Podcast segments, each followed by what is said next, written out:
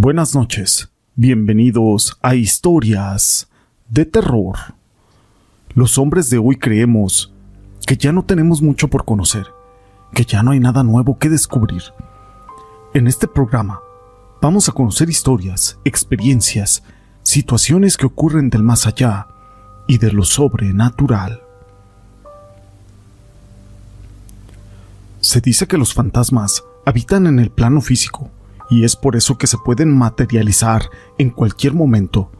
Pero los espíritus solo se manifiestan cuando son llamados o invocados.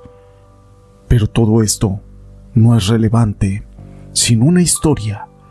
Mi nombre es José Llamas y te presento Las Ánimas. La siguiente historia está basada en hechos reales y es de Juan Gutiérrez. Buenas noches a todos les quiero compartir una experiencia con respecto a lo que ustedes mencionan sobre las sombras. En el año 2008, recién casados mi esposa y yo, vivimos en Teoloyuca, Estado de México, a un costado del Panteón Municipal y cerca de la avenida que curiosamente le llaman Las Ánimas. Bueno, un día yo me encontraba en la computadora trabajando y me sentí observado. Al voltear, encontré una sombra de un hombre de 1,90 con un sombrero y botas. Esa era la silueta. Sin embargo, esto a mí me sorprendió, porque la sombra se proyectaba a contraluz, no hacia donde la luz debería de reflejar esa silueta, y con una tonalidad muy oscura, bastante oscura diría yo. Me sorprendí y mientras lo asimilaba rápidamente se movió como si corriera esa sombra o silueta humana, hacia donde ya no la pude ver. Mi esposa estaba durmiendo en el cuarto de enfrente, en ese momento mi reacción fue agresiva. Pensé por sentido común que podría ser algún delincuente que se había metido a robar, y su reflejo, o su sombra tal vez. Así que agarré un machete que tenía un costado de la computadora sobre una caja de herramientas. Y primero fui corriendo a ver a mi esposa, quien dormía en la otra habitación del segundo piso. Así que fui a ver, pero ella estaba dormida y la desperté.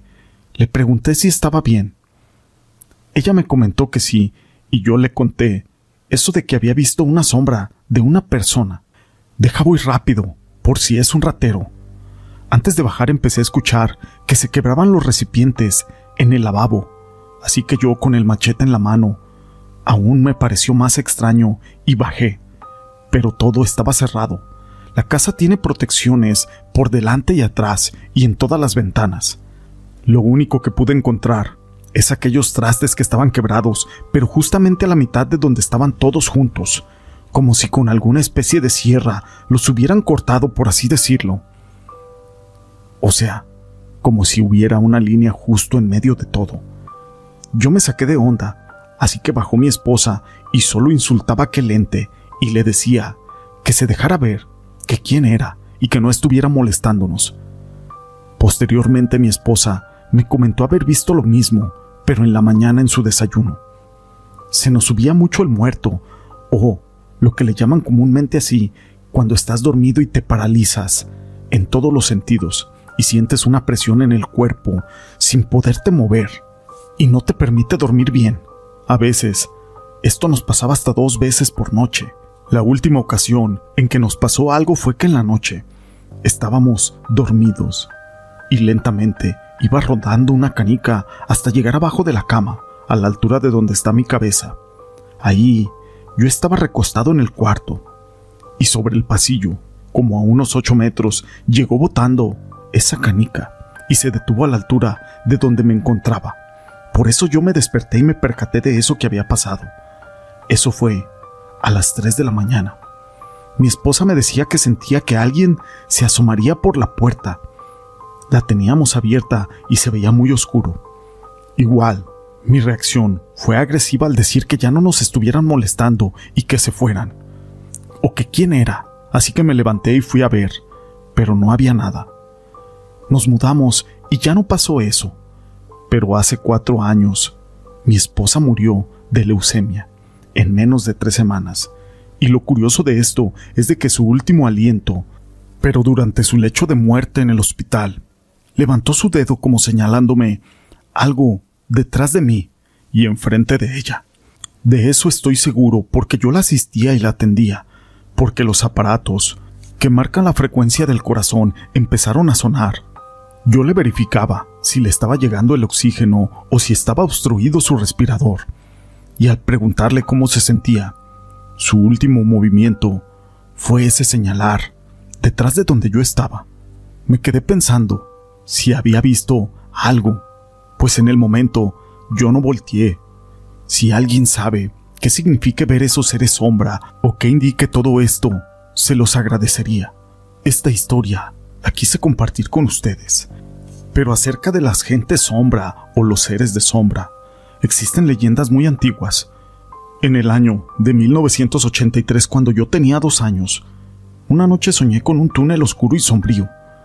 Yo me acercaba a aquel túnel cada vez más y más, pero había algo en el interior de ese túnel que me llamaba. No me llamaba por mi nombre ni con palabras, era como una sensación que me decía que me acercara. Yo me acerqué a aquel túnel lo más que podía, porque la verdad tenía miedo de caerme. El túnel era cuadrado y medía algunos cuatro metros de lado a lado. Tenía escalinatas de cemento para bajar por su interior. En la parte de abajo se veía todo oscuro y las sombras llegaban hasta la mitad de las escalinatas. Yo me tiré al piso y gateando, llegué hasta el borde de aquel túnel para poder mirar mejor. De pronto veo que unas sombras de aquel lugar se transformaron en brazos con manos que intentaban llegar hasta mí para poderme atrapar. En ese momento me desperté y yo estaba muy asustado. Pero la noche siguiente volví a tener ese mismo sueño pero esta vez no quería acercarme más a aquel túnel por miedo. Pero el túnel se comenzó a mover y se acercaba a mí cada vez más y más. Me estaba dando mucho miedo y yo me despertaba muy asustado. Todas las noches era lo mismo. Cada vez que me despertaba me encontraba todo mojado. Todas las noches me hacía de la pipí en la cama y mi mamá me decía que qué es lo que me pasaba. Pero Adri, ya estás grande para mojar la cama. Hace unos meses yo había dejado de usar pañales, pero mi mamá me decía, creo que vas a seguir usando pañales nuevamente hasta que aprendas bien. Pasaron unos días y un día fuimos a comprar algo al centro de la ciudad. Nosotros vivíamos en un barrio llamado 9 de abril, que son como unas 60 cuadras del centro. Tomamos el camión, el 501, y el cual nos dejó en la estación del tren. Cuando bajamos de aquel camión, mi mamá me bajó al suelo y me tomó de la mano para que yo fuera caminando a su lado. Mi papá iba del otro lado sujetando el brazo de mi madre porque ella no veía bien. Solo veía con un ojo porque cuando ella era chica había perdido la vista de su ojo izquierdo en un accidente. Cuando llegamos a la estación del tren, mi papá nos dijo, tenemos que cruzar el túnel para llegar al centro comercial, porque todos los locales y negocios estaban del otro lado de aquellas vías. Cuando llegamos a la orilla de aquel túnel, vi que aquel túnel era idéntico al de mis sueños, así que me dio mucho miedo. Cuando nos disponíamos a bajar, yo sentía mucho terror y comencé a llorar muy fuerte. Mi mamá me dijo, entonces vamos a tener que cruzar por el lado de la barrera. Pero mi papá se me acercó y me dijo, Adri, no tengas miedo, todo va a estar bien, yo te voy a proteger y no debes de tener miedo. Es más, te voy a llevar de caballito, ¿te parece? En ese momento yo dejé de llorar y le dije que sí. Por un momento no tuve más miedo. Mi papá me levantó y me colocó en su espalda a modo de caballito, sujetándome con las piernas de sus manos. Mi mamá agarró a mi papá del brazo y comenzaron a bajar por las escalinatas de aquel túnel. Por cada escalón que bajábamos, yo tenía la sensación de que podía aparecer nuevamente aquellos brazos de sombra, pero no aparecieron. Después de que cruzamos el túnel, mi papá me dijo, ¿Viste, hija? No pasó nada. No hay por qué temer.